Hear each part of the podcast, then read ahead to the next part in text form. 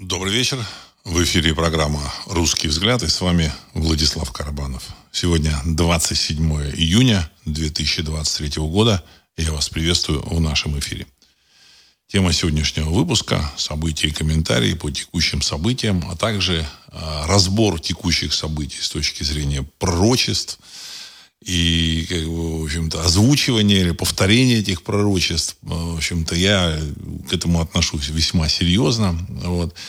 И мне кажется, так сказать, те данные, которые мы сегодня имеем, вот те факты, вот, значения, эти значения подходят под те значения, которые совпадают с некоторыми пророчествами, известными для, для русской истории, для нашего будущего. Вот.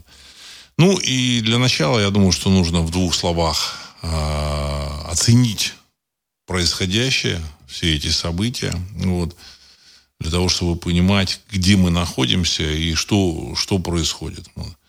Ну, во-первых, э, значит, сразу можно сказать, что средства массовой информации в Российской Федерации, они, в общем, пошли по пути, э, который еще обозначил господин Геббельс, который сказал, что ложь, повторенная много раз, становится правдой. Ну, или там тысячу раз становится правдой. И вот поэтому, значит, с утра до вечера российские СМИ повторяют о том, что армия, Росгвардия, население остановили мятежников, которые хотели свергнуть власть.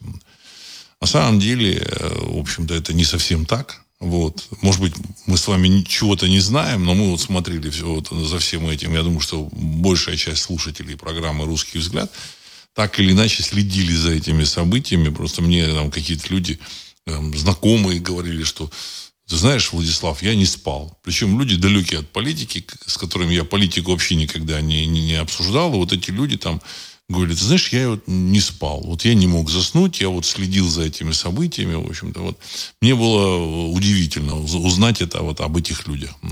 То есть, на самом деле, масса людей э, с 23 на 24 следили за этими событиями в прямом эфире. И э, информация, которая там давалась, она, в общем, была достаточно э, полной и объемной, на мой взгляд. Вот. Мы узнали о том, что без боя вот этот Вагнер зашел в Ростов, взял утром рано или к утру он взял а, штаб э, Южного военного округа в городе Ростове. В общем-то, так сказать, никто и не оказал сопротивления. Мирно разговаривал э, Пригожин с Евкуровым, это заместитель министра обороны, с Алексеевым, это заместитель э, ГРУ Российской Федерации. Так сказать, вот. И в целом, в общем-то, так сказать, мы знаем, что колонна пошла на Москву, эта колонна значит, зашла в Воронеж, значит, э, в Ростове э, взяли, взят был под контроль аэродром военный с военными самолетами, вертолетами. В Воронеже взят, был взят под контроль аэродром. Э, какие-то части Министерства обороны, значит, ну, какие-то люди отдельные, может быть, не части присоединились. Полиция не оказывала сопротивления, а население в городе Ростове радостно приветствовало вот этих вот вагнеровцев, вот, ну, зная их требования. Вот. Поэтому никаких э, сомнений у нас, что произошло, в общем-то, нет. Вот, никаких, ни тени. Потому что там было два человека, которые выступили против, возразили. Вот я так понял, что их там послали. И вот эти, эти люди, э, толпа их, в общем-то, так сказать, э, убрала этих двух двух, как они назвали, провокаторов. Поэтому мы знаем еще, значит, как встречали вот этих вагнеровцев э, по пути, никаких сложностей у них не было. И, в принципе, в Москве понятно было, что, в общем, москвичи уже собирались встречать этих вагнеровцев цветами. Вот. Значит, в СМИ их назвали значит, решили все поменять. Черное назвали белым, белое черным, в общем-то, вручили ну, в СМИ, а, и вот на там, вчерашнем там торжественном, на сегодняшнем торжественном вручении, в общем-то, людей, которые там, военных, которые остановили это все, это мятеж воспрепятствовали. Ну вот. На самом деле, конечно, лет там 30 назад это, возможно, бы прокатило. Может быть, там 25 лет назад прокатило. Но с, с, с момента создания интернета и развития интернета это, в общем-то, остается только для бабушек, которые не, не умеют пользоваться интернетом. Хотя, насколько я понимаю, и бабушки сейчас пользуются интернетом. И очень древние бабушки пользуются интернетом, потому что интернет есть в каждом сотовом телефоне. Э, сотовый телефон это, в общем-то, средство связи. Если бабушка не может э, пользоваться интернетом, ей, значит, перекинет какой-нибудь добрый знакомый WhatsApp, Viber или там куча еще значит, средств э, э, коммуникации.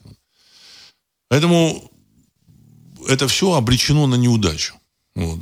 Попытки назвать черное белым, белое черным, оно, в общем-то, я думаю, что бессмысленным. Э, следующим, что мы узнали, мы узнали о том, что уважаемый господин э, Шойгу, э, на отставке которого требовала группа Пригожина, Вагнер, он остался на своем месте.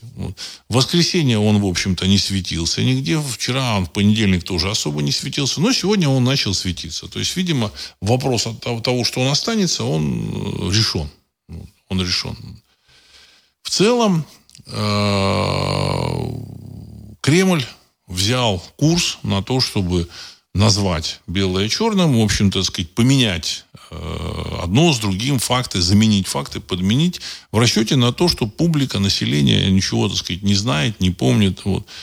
Я лично считаю это не совсем умно, вот.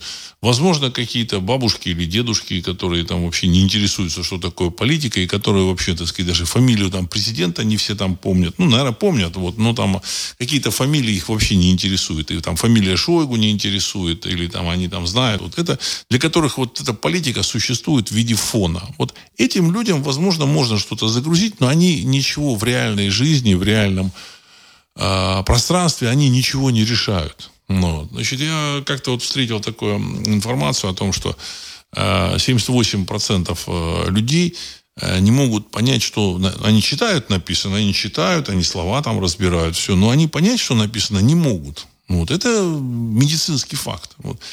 И в этой ситуации эти люди, они, в общем-то, и, и политикой интересуются постольку поскольку. Им, может быть, и можно что-то загрузить, но еще раз подчеркну, от этих людей ничего не зависит, и, в общем-то, их мнение, оно не, не, значит, не означает ничего. А остальных людей, в общем, которые интересуются, знают, понимают, в общем-то, считать их э, идиотами, я думаю, что, так сказать, по крайней мере, глупо. Вот, по крайней мере, глупо.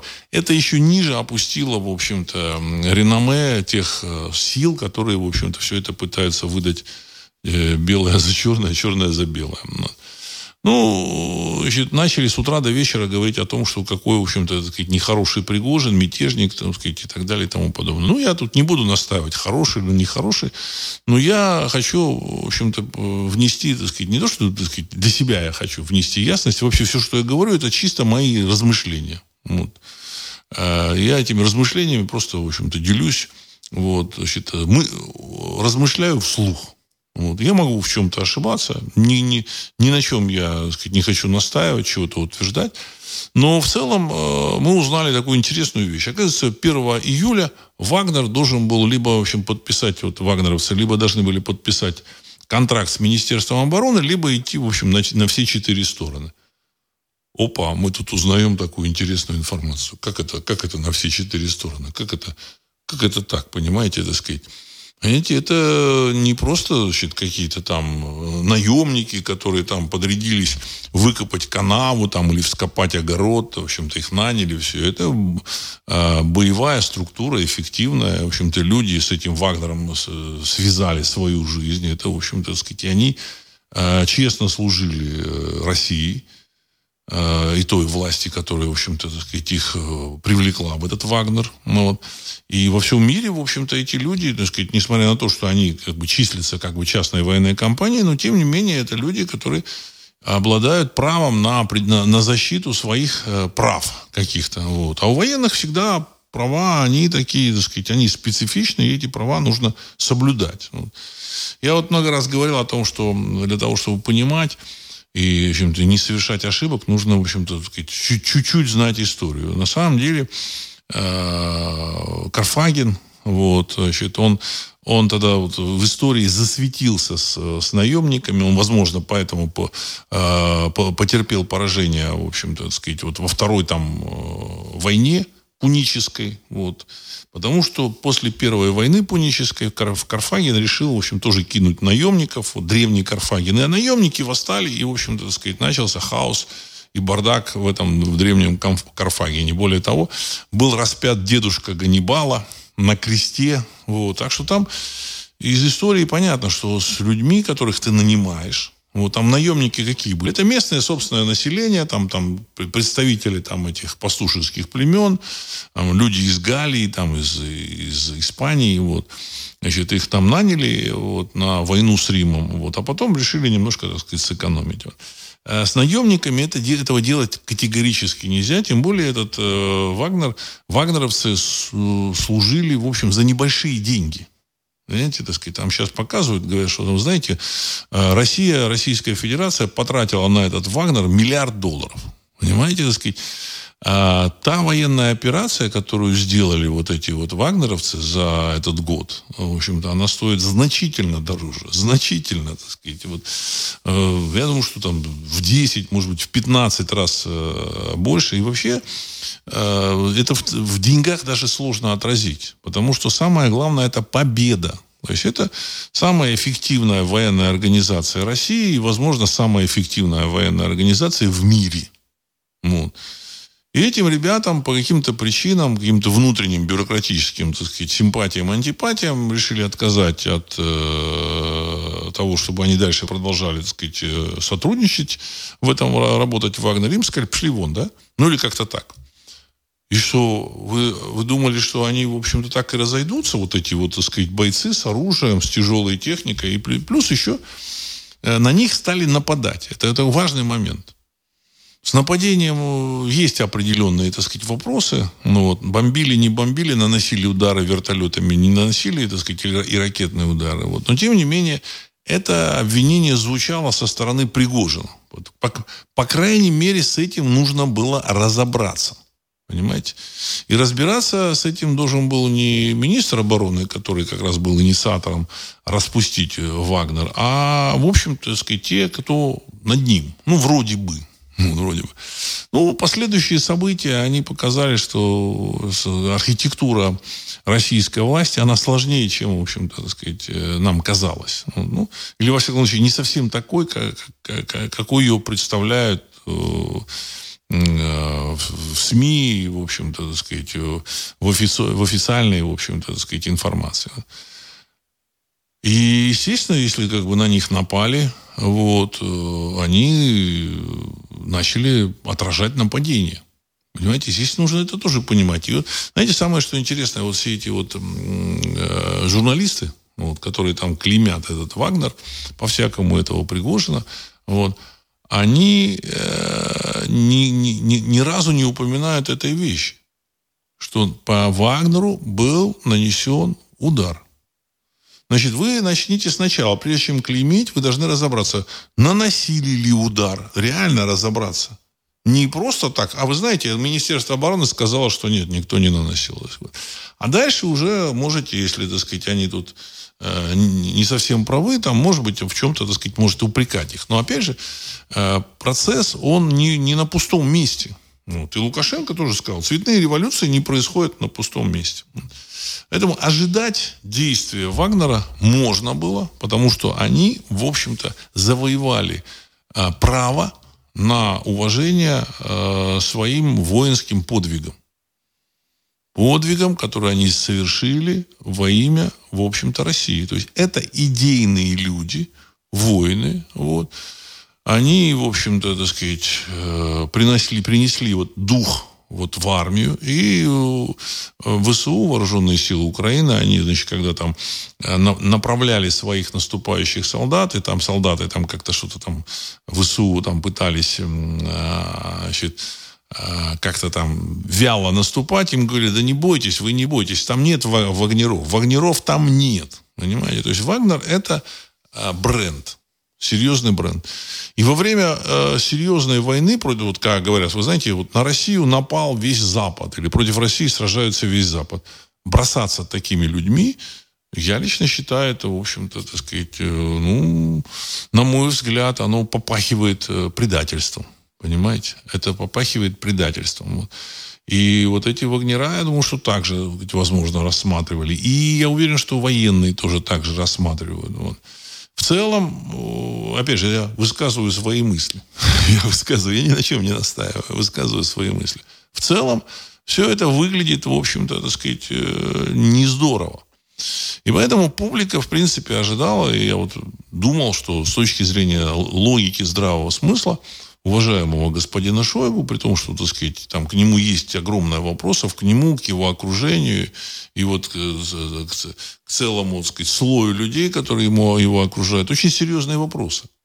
Серьезные вопросы, они связаны с тем, что значит, беспилотники там, покупало, там, покупало население, собирают деньги на беспилотники, собирают деньги на тепловизоры, там, собирают деньги там, на прицелы, на винтовки, вплоть до трусов для, в общем-то, а, российской армии. Ну, для Вагнеров ничего не нужно, у них все есть. Они сами покупают. Извините, а, вообще вопросы возникают. А чем занимается мини- Министерство обороны? У нее, в общем, очень серьезный бюджет. Очень серьезный бюджет. И они, в общем-то, сказать, могут решить вопрос э, и с беспилотниками, и с тепловизорами, и со всем этим самым решить вопрос.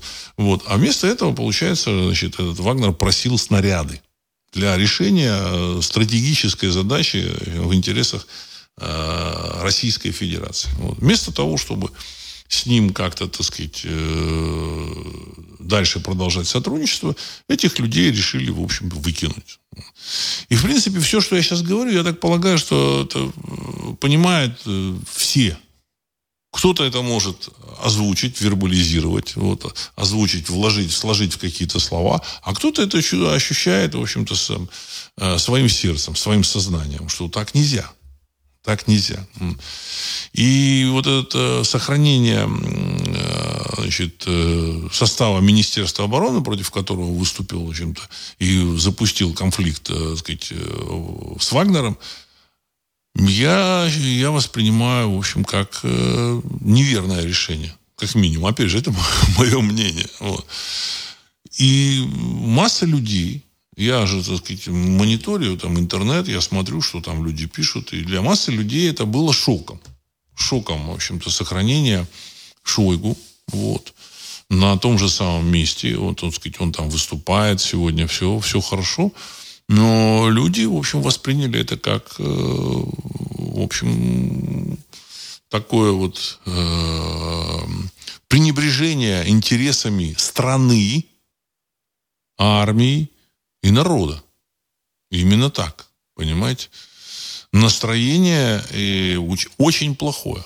Я лично считаю, что это напряженное, это очень колоссальная ошибка. Колоссальная ошибка. Вот. Э, дух у людей, он, в общем-то, так сказать, он э, сдулся сдулся, в общем-то.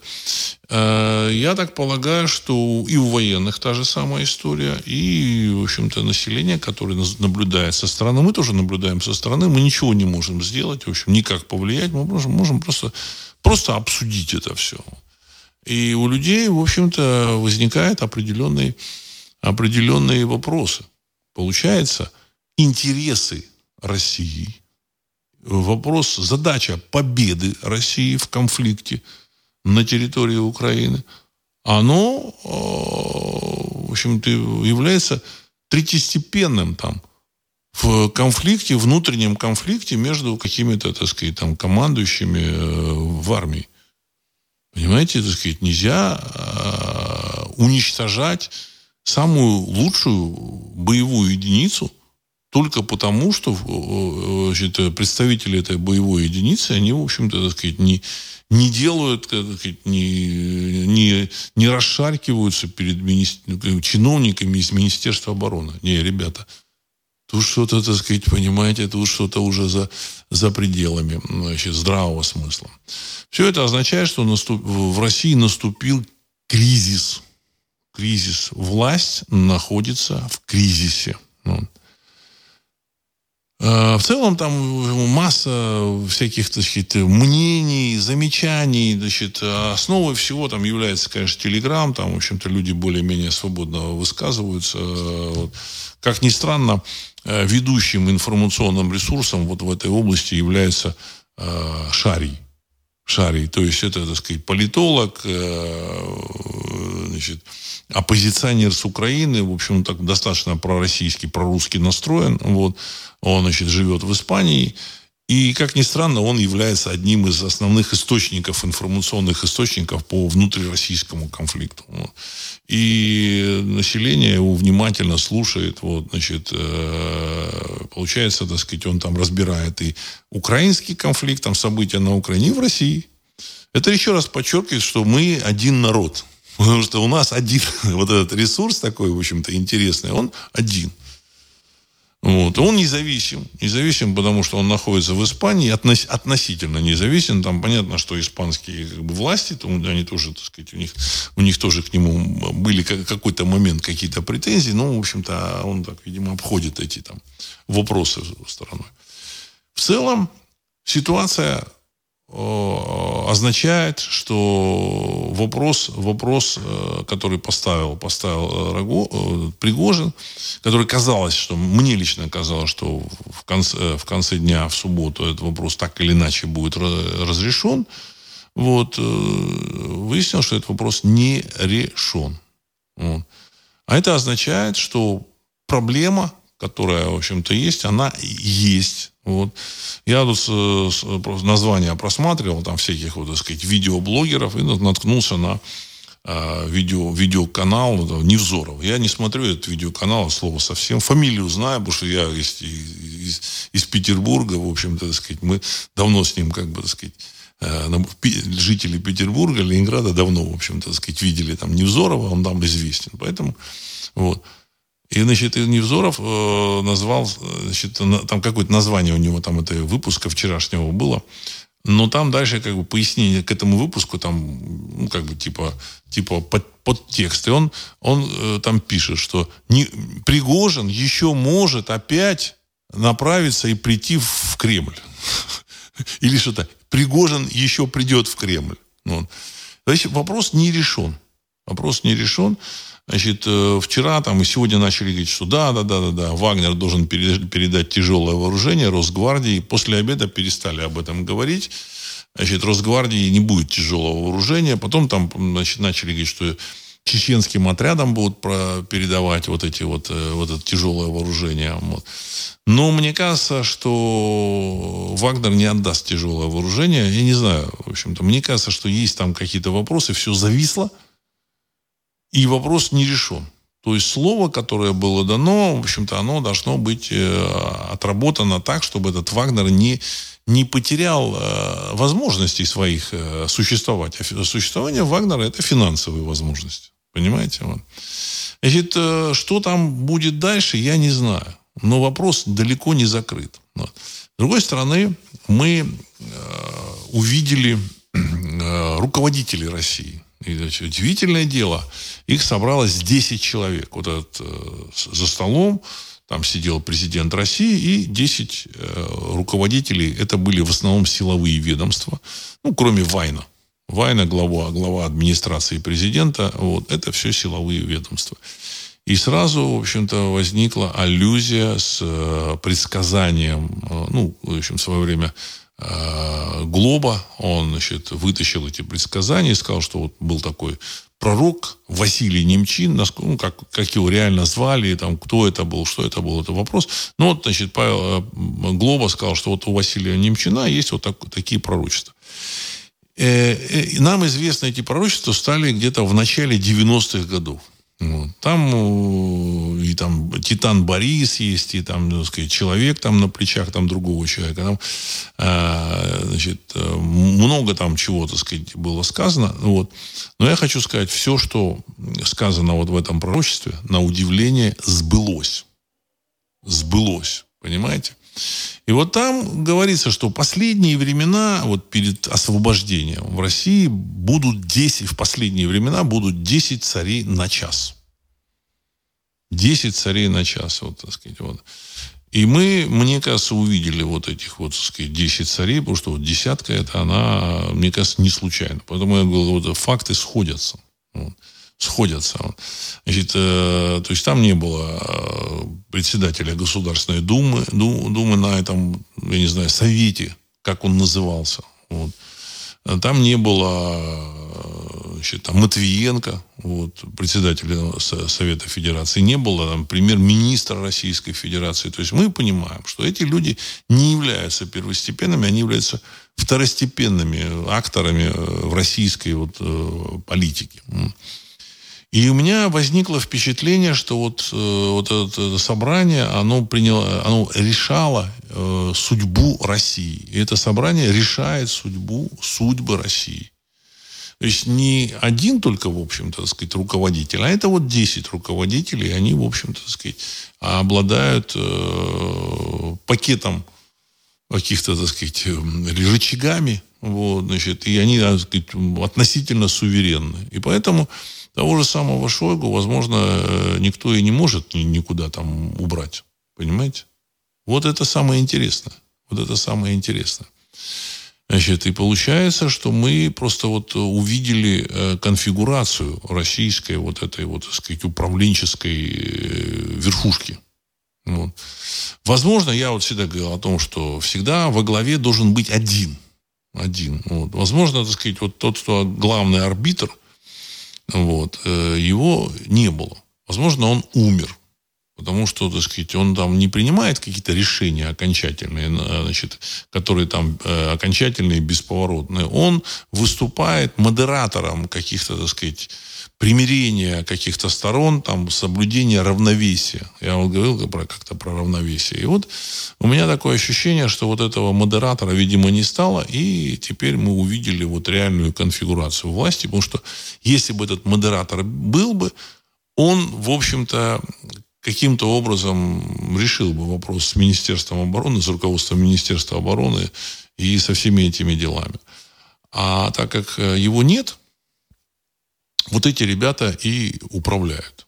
Возможно, значит, кто-то там тоже имеет какой-то вес, влияние, кто-то остался за кулисами, но мы видели вот это вот, вот это вот собрание замечательное. Да.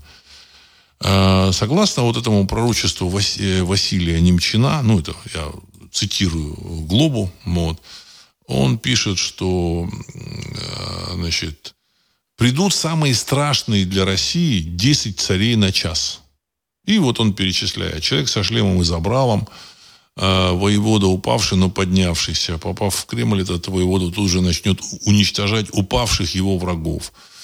Значит, э, другой будет длинноносый, так сказать, я ничего не хочу комментировать. Его будут там ненавидеть все, там, в общем-то, как-то, так сказать, вот. Вы можете сами почитать, вот, значит.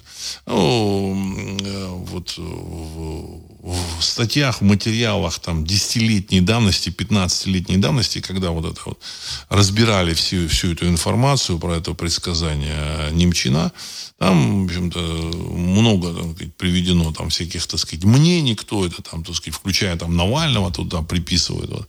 Но я думаю, что вот то, что там описано, это касается как раз вот этих вот, а, вот этой десятки. Может быть, это случайно.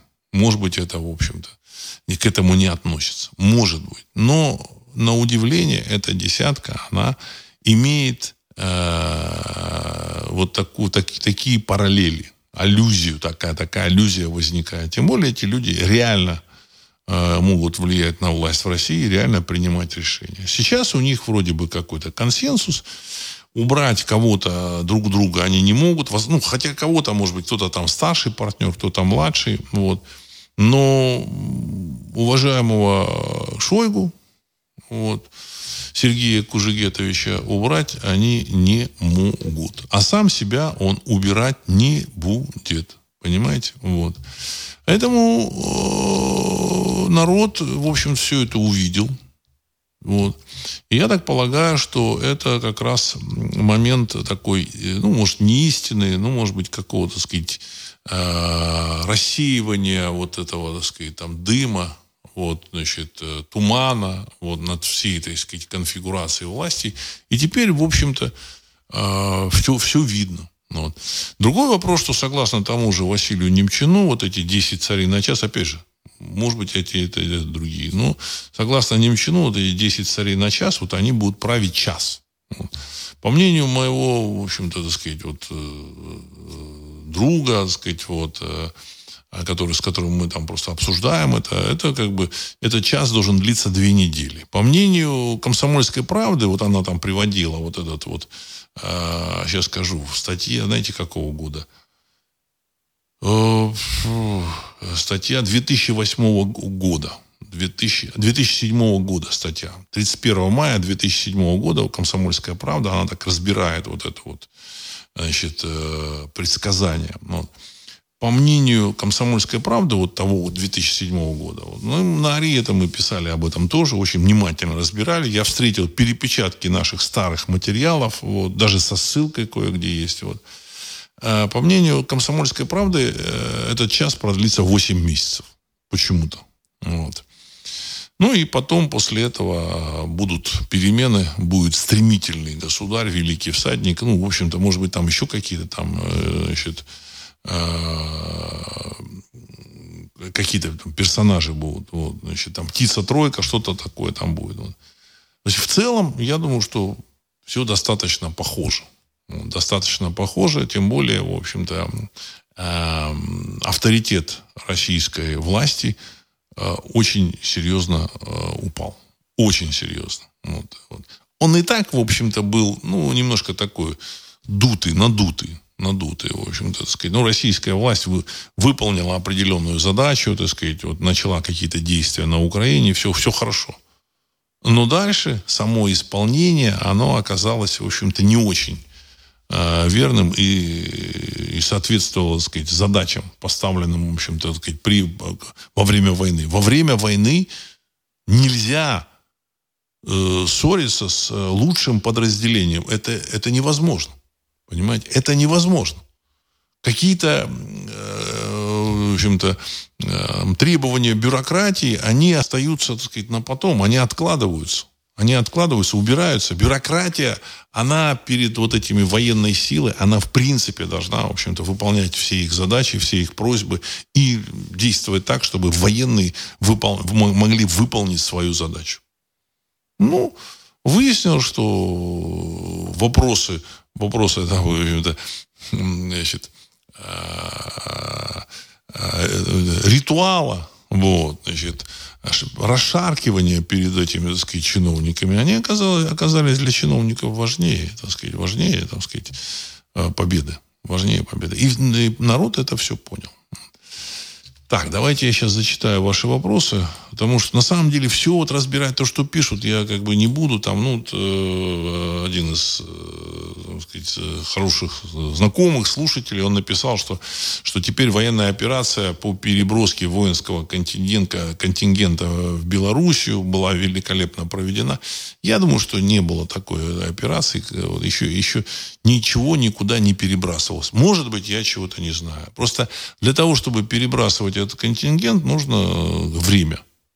Очень серьезно. Вот. Ну, серьезная подготовка. А представьте себе, 25 тысяч, 25-тысячная группировка, так сказать, она обросла там не, не только военной техникой, но там ремонтной базой, э, в общем-то, социальной базой, там кухня, в общем, э, складская база, значит, э, организационная база, там, в общем, где там они спят, едят, они в общем, передвигаются. Все это, в общем-то, сказать, переместить куда-то там просто это очень, очень тяжело. Это очень непросто. И у меня ощущение, что, знаете, вот э, по, по телевидению вот то, что говорят и как говорят, ощущение, что если э, Вагнер выйдет, э, сдаст тяжелое вооружение, выйдет оттуда, то ему не гарантировано, что, в общем-то, так сказать, не будет каких-то с ним эксцессов. Ну, у меня такое ощущение. У меня такое ощущение. Так. А, значит, сейчас, сейчас. А, один, два, три. Ростов-на-Дону встречал Вагнеров доброжелательно и с большой симпатией. Сэм Дэймон. Здравствуйте, Владислав Александрович. Ладно, СМИ. У нас сам Гарант назвал Пригожина предателем, а с понедельника мы наблюдаем клоунаду с Шойгу и Золотовым. Изменений не видно, и можно сделать вывод, что ни Гарант, ни его свита менять ничего не будут. Я к пророчествам тоже отношусь серьезно, поэтому кто знает, может еще что-то произойдет. Конец цитаты. Но насчет Гаранта, вроде бы он вообще никак не называл э, даже фамилию Пригожин. Я, честно говоря, сегодняшнее выступление не слушал, а там, вчерашнее там или там позавчерашнее было поздно вечером, там тоже фамилии не было. Поэтому, так сказать, и, и в день вот этого события тоже фамилии не было. Вот. То, что э, все это событие, вот это э, военное действие было а, согласовано с какими-то людьми в Кремле, никаких сомнений у меня в этом нет. И все об этом говорят там и на Западе, и, и, значит, и, и, и в России, потому что, ну, военная компания, которая, значит, действует на уникальных основаниях в России, я в свое время, когда появился ЧВК «Вагнер», меня так удивило, как, как ЧВК, в России не может быть ЧВК. А они оказались, в общем-то, так сказать, действующим этим самым а, подразделением в Сирии, так сказать, очень эффективно, а потом дальше развиваться, развиваться стали. И вот они, как бы, так сказать, продемонстрировали свои возможности, в общем-то, в боевых действиях на Украине. Вот. Так. Значит, э, ну, информация пошла, допустим, что там э, они остановились, потому что угрожали родственникам вот этих, так сказать, вагнеров, там, командиров, там еще что-то там было. Это все станет известным. Это все станет известным. В любом случае, мне кажется, э, вот это сейчас попытки как-то там оскорбить вот этих вагнеров – вот, они э, не лучшим образом, в общем-то, подействуют на, на публику, на население при, его, при выработке отношений к власти. Понимаете, так сказать? Если вы договорились, если вы решили о чем-то, замирились, то все, не нужно больше этот вопрос поднимать. Вот. Но, тем не менее, этот вопрос поднимается, их, в общем-то, так сказать, начинают оскорблять, поносить. И это смотрится очень, очень, тяжело, понимаете, очень тяжело это смотреть, оно смотрится неприятно, неприятно. Вот.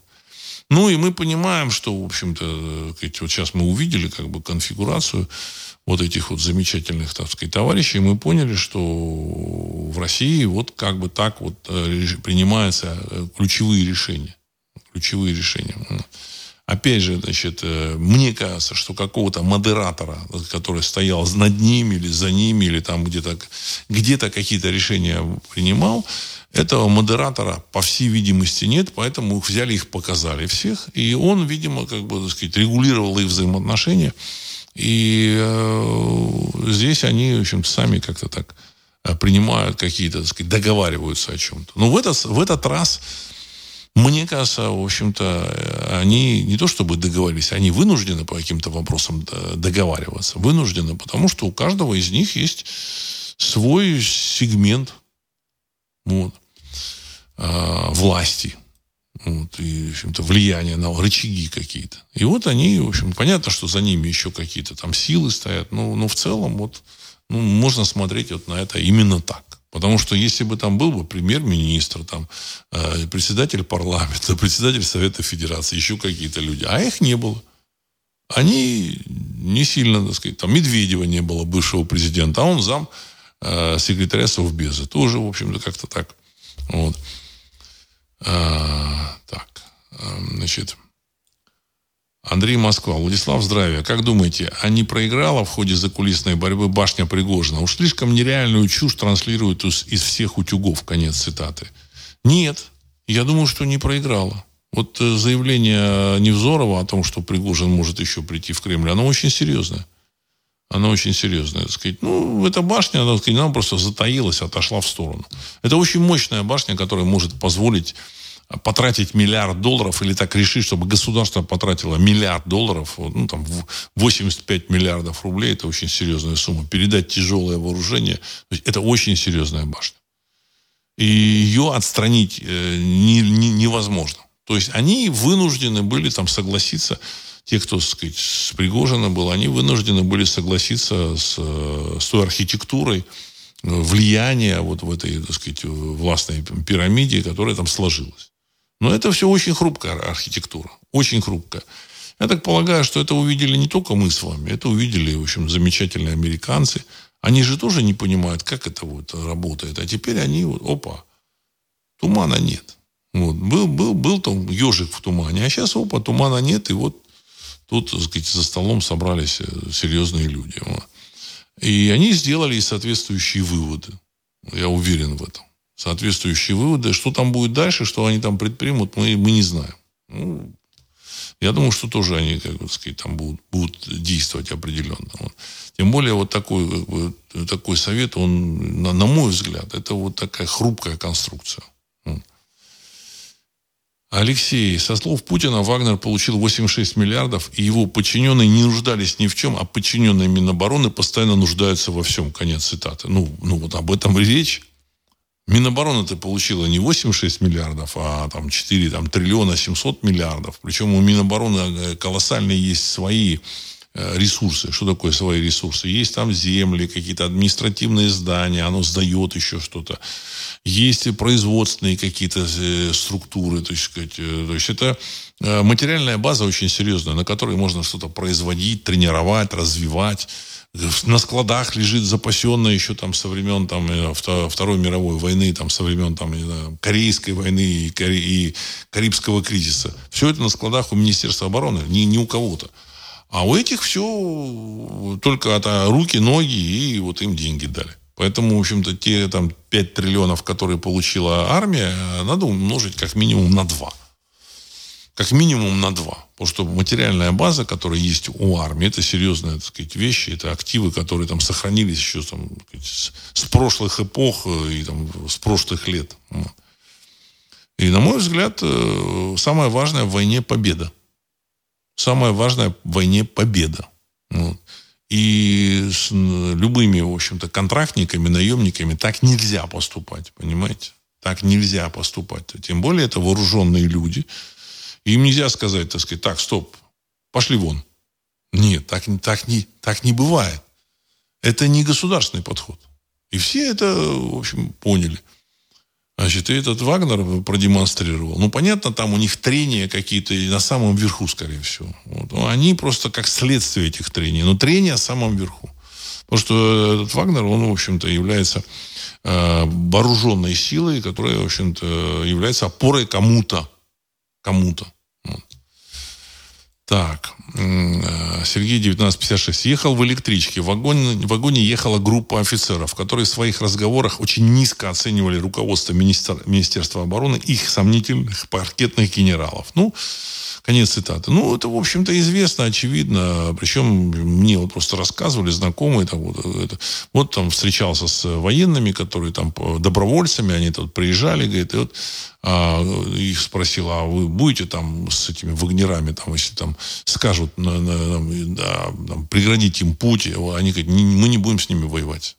Мы не будем. То есть существует вещь такая, которая называется боевое во... братство, военное братство. И сталкивать эти силы категорически нельзя. Э, то, что там засветились э, чеченские отряды, это очень плохо для чеченцев. Очень плохо. Потому что народ к ним относился с симпатией. Понимаете, так сказать, как бы, ну, люди забыли уже эту чеченскую кампанию, так сказать, ну, это, в общем-то, та, та часть чеч, чеченских э, вооруженных сил, которая, в общем-то, была на стороне России. Но вот то, что их вызвали, значит, э, а, останавливать этих вагнеров, это, в общем, так сказать, не очень здорово. Вот. Значит, э, хорошо, что ничего не началось. Все военные напряглись, потому что если бы началось, то, в общем-то, а, там было бы не здорово для чеченцев тоже. Вот. Лесник, Владислав, напрашивается вопрос. Вагнер это еще и Сирия. Вагнер расколет, а Сирия падет. Когда настанет конец большевизму в России? Большевистский капитал очень устраивает Запад. Запад не даст Украине сильно наступать. Конец цитаты. Мне кажется, что Запад почувствовал, что Россия ослабла. Значит, на сегодняшний день Россия очень серьезно ослабла. И пара-тройка хороших э, прорывов, которые они, в принципе, могут осуществить, оно нанесет э, удар по, в общем-то, вертикали российской власти, что бы там ни рассказывали. И здесь станет вопрос о, вообще, так сказать, власти, это она уже качается. Она уже, так сказать, вот. И уже в мире говорят о том, э, о том что где-то, что уже там нужно там собирать там переговоры какие-то вот.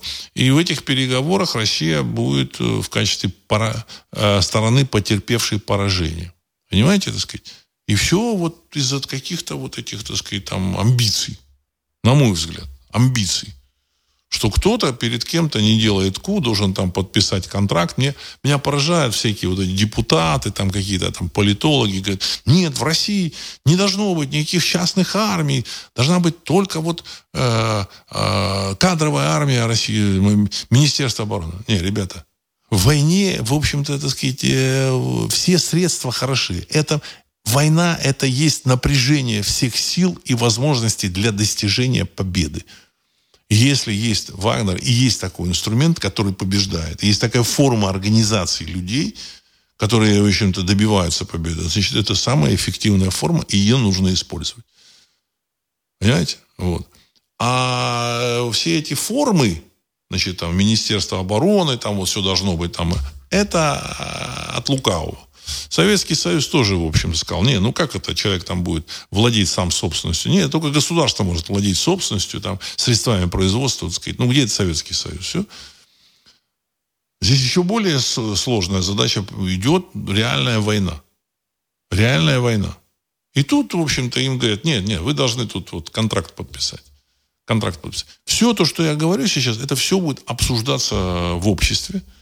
И, в принципе, выводы, к которому придет общество, реальное, вот без вот пропаганды, без того, что несется, так сказать, из средств массовой пропаганды, а, реально, если с точки зрения здравого смысла, я думаю, что я э, то, что я говорю, в общем, то, как я понимаю, оно, в общем-то, более-менее близко, в общем-то, к здравому смыслу. Понимаете? Более-менее близко. Тем более, э, вот этот э, Пригожин говорит, что дали бы мне 200 тысяч, и я бы их подготовил, мы бы там через там, 3 месяца или там, 2 месяца взяли бы Киев. Ну, так а чего? Чего, так сказать, чего, чего мы ждем? Амбиции товарищей, которым, так сказать, не нравится, что это, Вагнер, он сам по себе, так сказать, и подчиняется напрямую там президенту или Кремлю или кому-то. Ведь что, что их не устраивает? То, что они требуют, это, там, э, боеприпасы требовали, что их не устраивало? Так, сейчас. Э, Роман 2. У ЧВК деньги на бронежилеты есть, а у регулярной армии нет. Вот это вот это большая проблема. Это большая проблема. И то, что я говорю, я не, говорю то, что я тут открытие сделал. Это обсуждают там в интернете, в телеграммах. Люди которые пишут, это что такое. Значит, э, население, народ собирает деньги на там э, бронежилеты собирал, на дроны собирал, на тепловизоры, на винтовки, на трусы солдатам. Извините, ребята. Извините, ребята, что? Почему они должны собирать на это? Почему? Вот. А, это много очень вопросов. А там наверху, где-то в Москве, какие-то люди, э, куда-то исчезают какие-то деньги в этом Министерстве обороны. Я, в общем, не, не интересовался этим. Мне вообще, так сказать, это так не очень э, Э, занимает, тем более там все там, так сказать, тайно покрыто мраком. В общем, пусть этим занимаются там, так сказать, люди в Министерстве обороны или около Министерства обороны. Пусть они сами проверяют. Но, на мой взгляд, в общем-то, события, которые происходят, очень похожи на события 1905 года.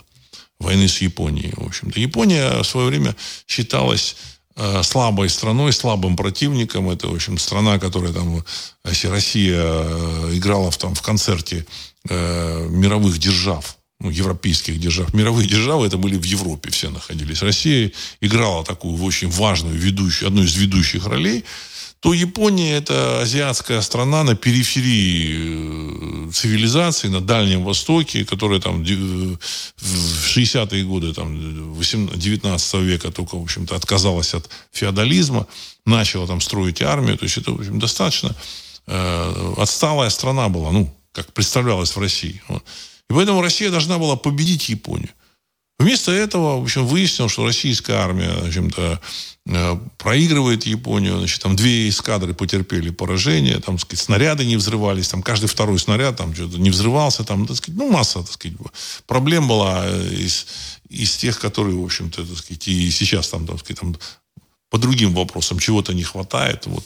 И есть там сейчас фотография, там я смотрел, там еще там великий князь, э, я не помню, как его там, Николай, не, не Николай, не какой-то там великий князь, в 904 году, который занимался как раз вот э, военным флотом, в общем, он, это его, его сектор, его ответственности был военный флот Российской, Российской империи. Он еще катается на каком-то супер, мега модном и сейчас современном, и, ну, понятно, соответственно, дорогим автомобилем, автомобилем в 1904 году по Булонскому лесу в Париже.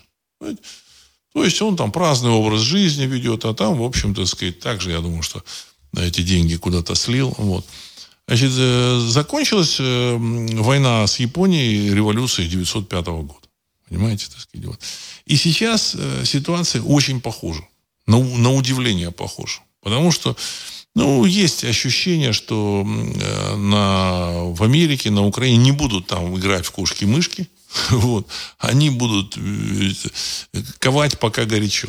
Никаких сомнений у меня в этом нет. Они, может, там недельку подождут, когда там э, э, товарищи, так сказать, этот, э, раздербанят Вагнер. Вот. А может, и не будут ждать. Ну, я думаю, что они, они подождут. И дальше уже, в общем-то, ринуться в наступление так, чтобы, в общем-то, добиться какого-то определенного успеха.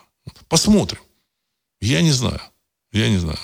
Но то, что российская армия находится, в общем-то, в перманентной обороне, оно внушает, в общем-то, э, такие, так сказать, удивления. Российская армия находится в перманентной обороне. Что такое? Почему? Почему она не наступает? Что? Какие проблемы?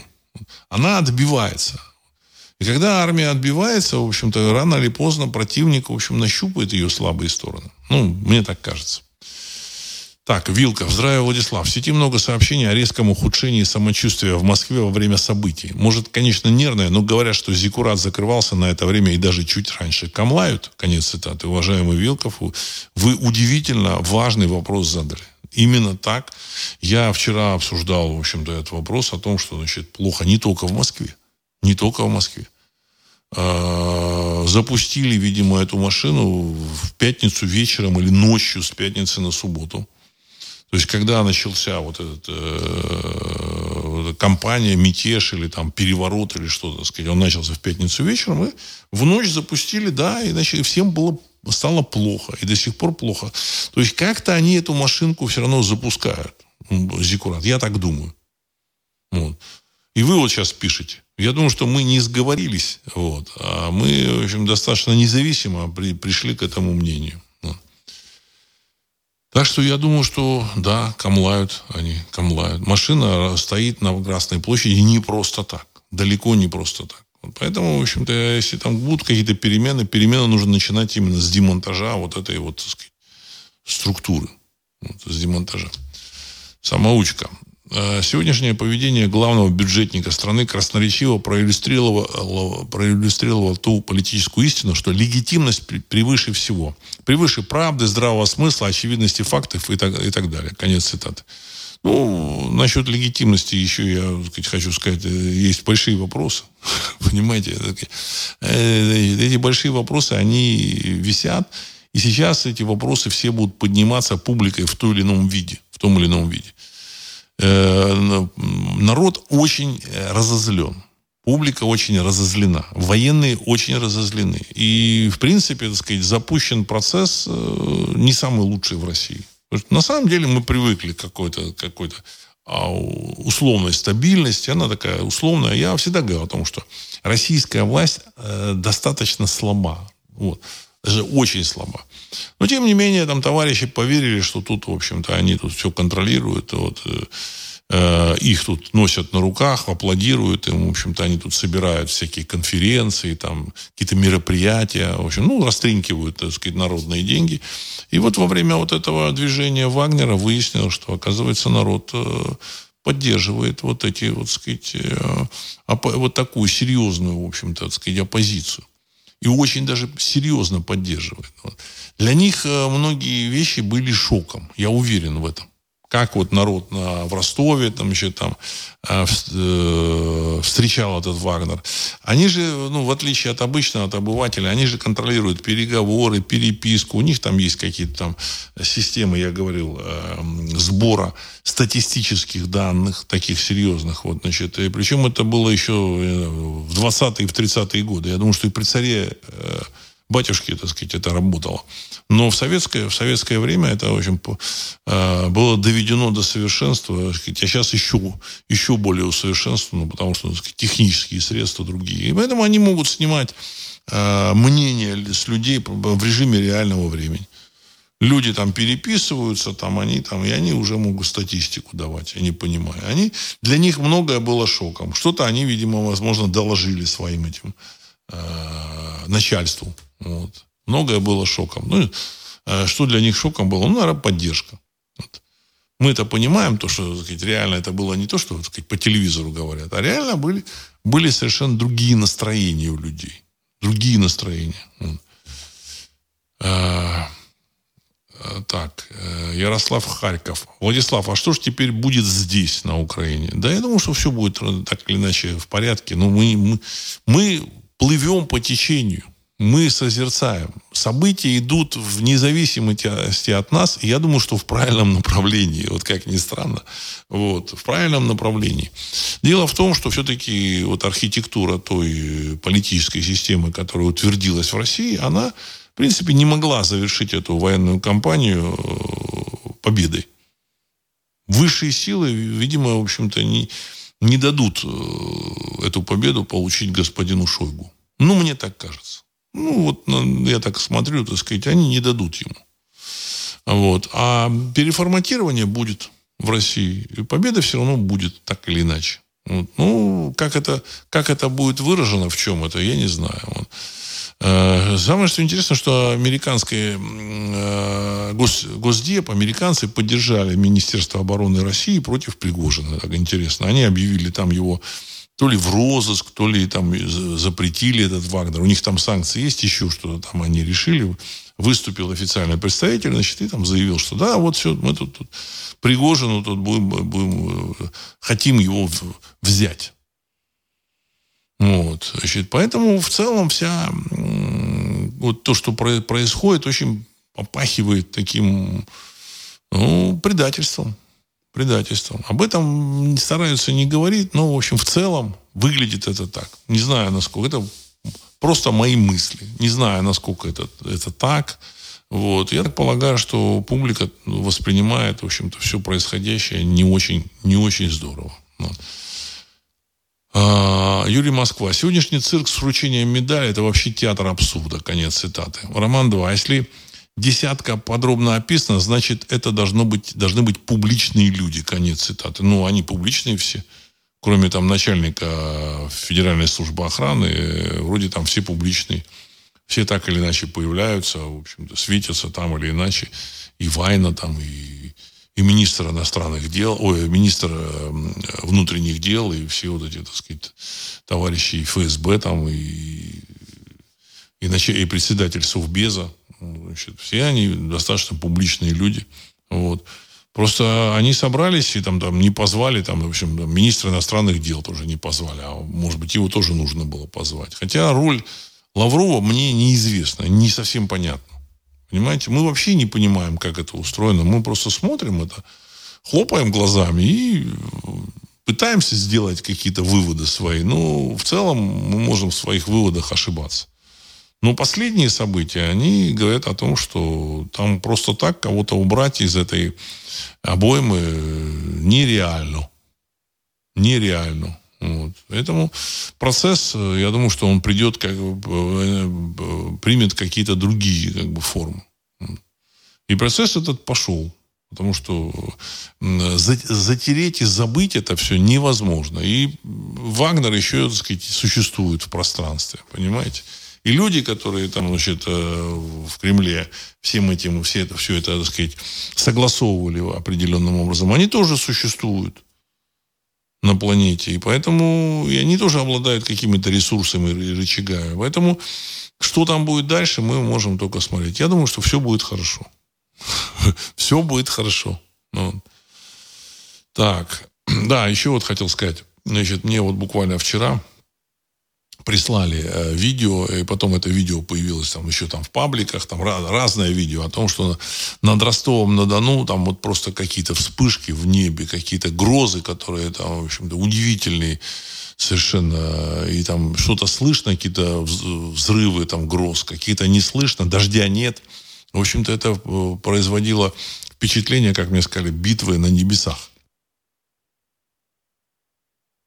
То есть ощущение что что-то происходит вот на небесах. Вот позвонил, вот, так сказать, знакомый, это слушатель, он сказал, что Владислав Александрович, вот все это выглядит как какая-то вот какое, какая, какое-то сражение, которое где-то астральное происходит. Вот, возможно, оно так и есть. Потому что, ну, вот, э, вот, вот, вот высшие силы, чем-то, или там какие-то сущности, вот, значит, ну, я, называю высшие силы, они, так сказать, тоже, видимо, там могут воздействовать на эти, вот, так сказать, энергетические поля и таким образом проявлять себя. Вот. А, Святая Раздраева Владислав Александрович, как вы считаете, сменится ли военное руководство Министерства обороны России в обозримом будущем? Конец цитаты.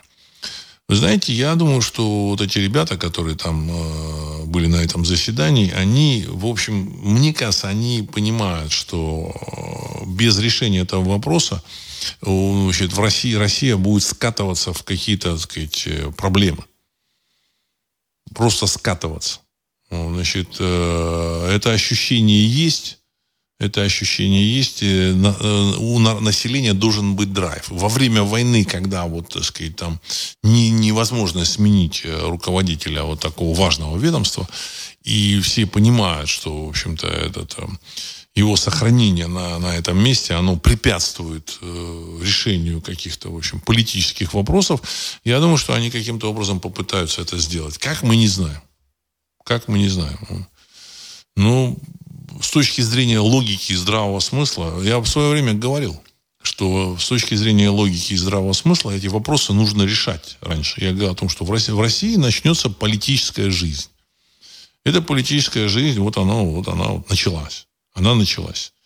Вот. И, и они тоже, как бы, эти люди, они, в общем-то, сказать, вполне себе там здравомыслящие, вполне себе нормальные, в общем-то, они понимают, что, что такое хорошо, что такое плохо, и что, что, э, какой выход из этого нужно найти. Я уверен, что они, в общем, будут искать этот выход. Насколько они найдут, это вообще вопрос. Но все вместе, оно э, пока, пока, оно создает впечатление э, такое достаточно тягостное. Георгий 29. Владислав, приветствую. Внутренние силовые структуры показали беспомощность перед реальным противником. Непоследовательность законодательных решений о следствии и отмене также показывает несостоятельность и неосновательность закона. Встает вопрос эффективности СВО и кризис доверия власти. Прокомментируйте, пожалуйста. Конец цитаты.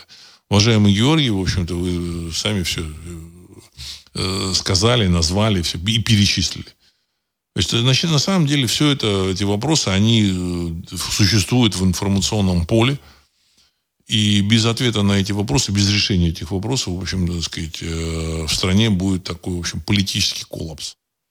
Мы на самом деле, в общем, находимся в, такой состоянии, в таком состоянии. И вот я смотрел как бы вот, э, каналы там Россия 24, там, в общем-то, там, Первый канал, и вот там э, что-то там обсуждают, они информационно там э, какие-то ток-шоу по поводу вот этих вот э, э, событий, значит, на, на фронте, все так. Оно неинтересно. Оно неинтересно. Понимаете? Неинтересно. И я думаю, что то же самое публике. Там, вот я смотрю, там есть такая передача «Куклы», э, вот, Тутти, вот, или там что-то такое, как бы там ведет это Э, российская эта самая там девушка, э, которая там в Америке там ее там э, признали иноагентов, там иноагентом, там ее задержали, потом ее там поменяли на кого-то, вот она ведет, вот. Тоже неинтересно. Неинтересно, так сказать, вот там история там с Кеннеди или там еще с какими-то там американскими какими-то структурами. Неинтересно все. Я думаю, что то же самое для основной массы, в общем, интересующейся публики, которая создает в России общественное мнение.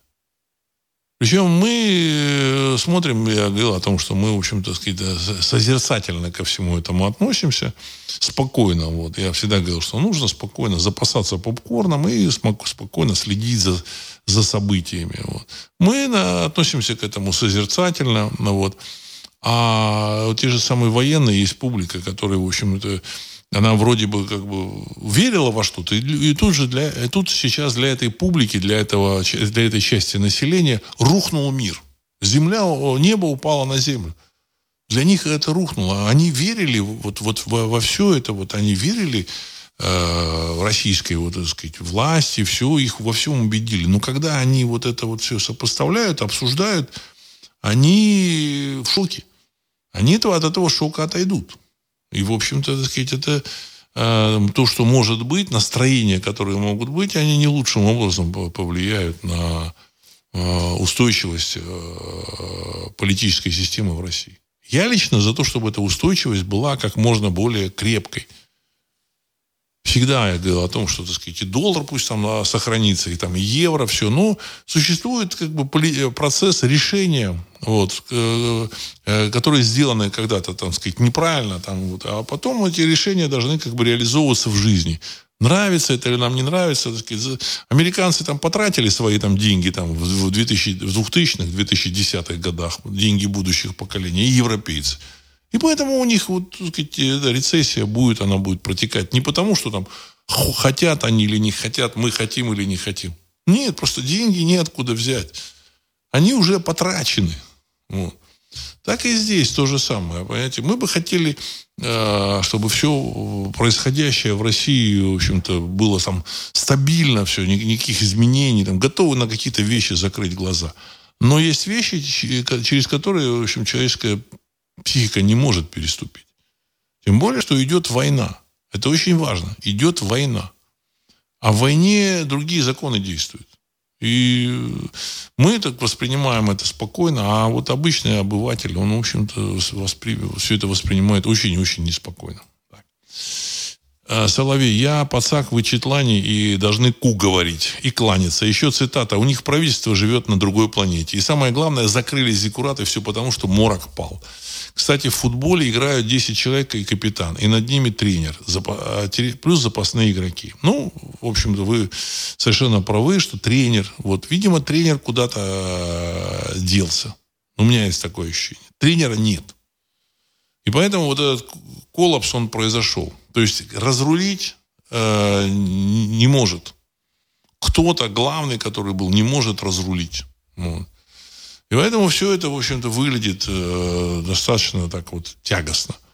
Когда вот медали вручали за сопротивление этому мятежу-то и так далее.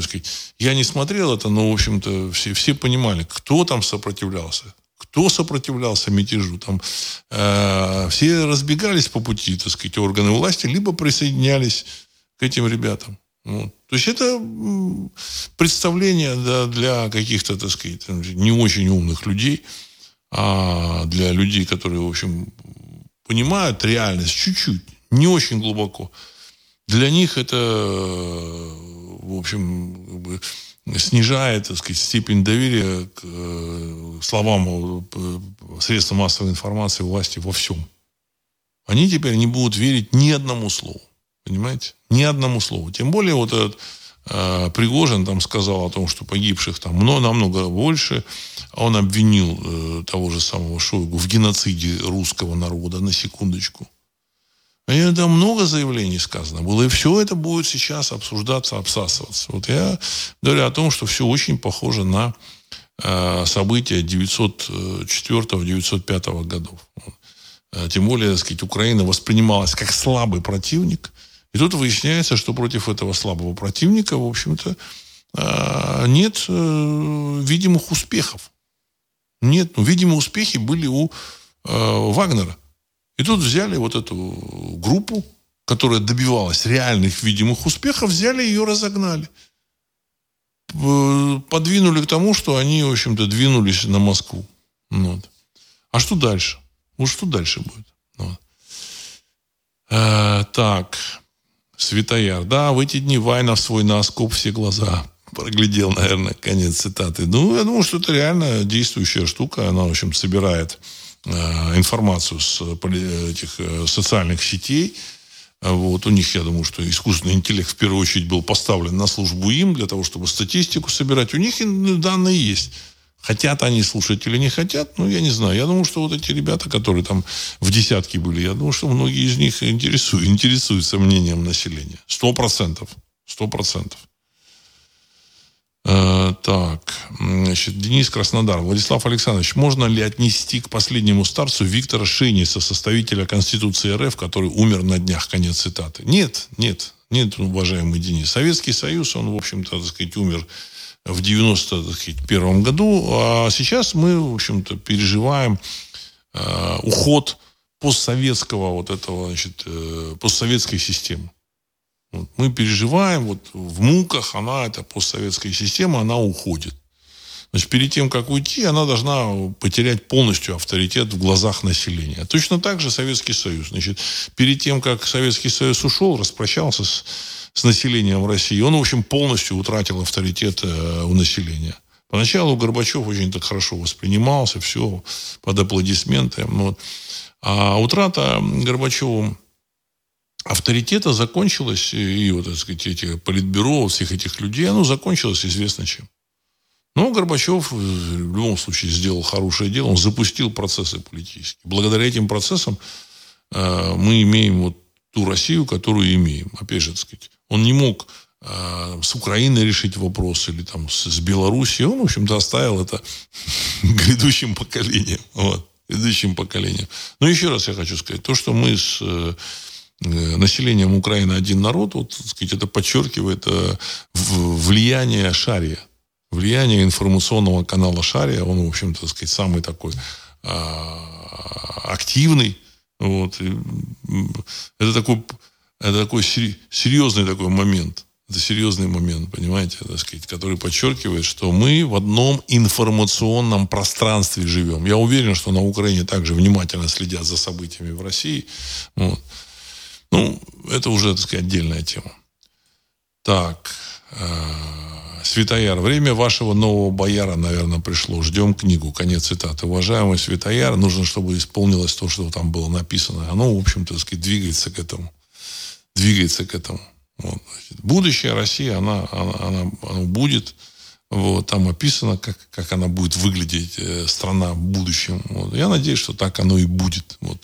Моя задача была а, было, была сделать модель, модель этого будущего, за, запустить эти события. Я, в общем-то, сказать, там, может быть, мы вместе запускали. Вот. А все вот эти там происходя, происходящие вот события, которые произошли, запустили что-то новое. Вот оно, оно запущено, и, в общем-то, так сказать, чем-то это все должно закончиться. Все остаться так, как раньше, не может. Вот. И дай бог, чтобы это новое, в общем-то, так сказать, соответствовало здравому смыслу, хотя, опять же, так сказать, э, все идет по сценарию, который, значит, э, задумано на самом верху, высшими силами, и мы можем, в общем, смотреть на это в меру, в общем-то, так сказать, участвовать в этом, так сказать, э, психологически, духовно, интеллектуально. Но в целом, я думаю, что эти события, они, в общем, приведут к каким-то серьезным переменам в России.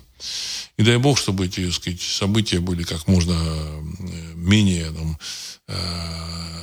стрессовыми, как можно сказать, меньше там, стресса люди там, получили. В общем, берегите свое здоровье, спокойно относитесь к происходящему, все будет хорошо. Вот. И на этом я хочу завершить сегодняшний выпуск. С вами был Владислав Карабанов. Программа «Русский взгляд». Через несколько секунд композиция «Могучий прилив». Всего доброго.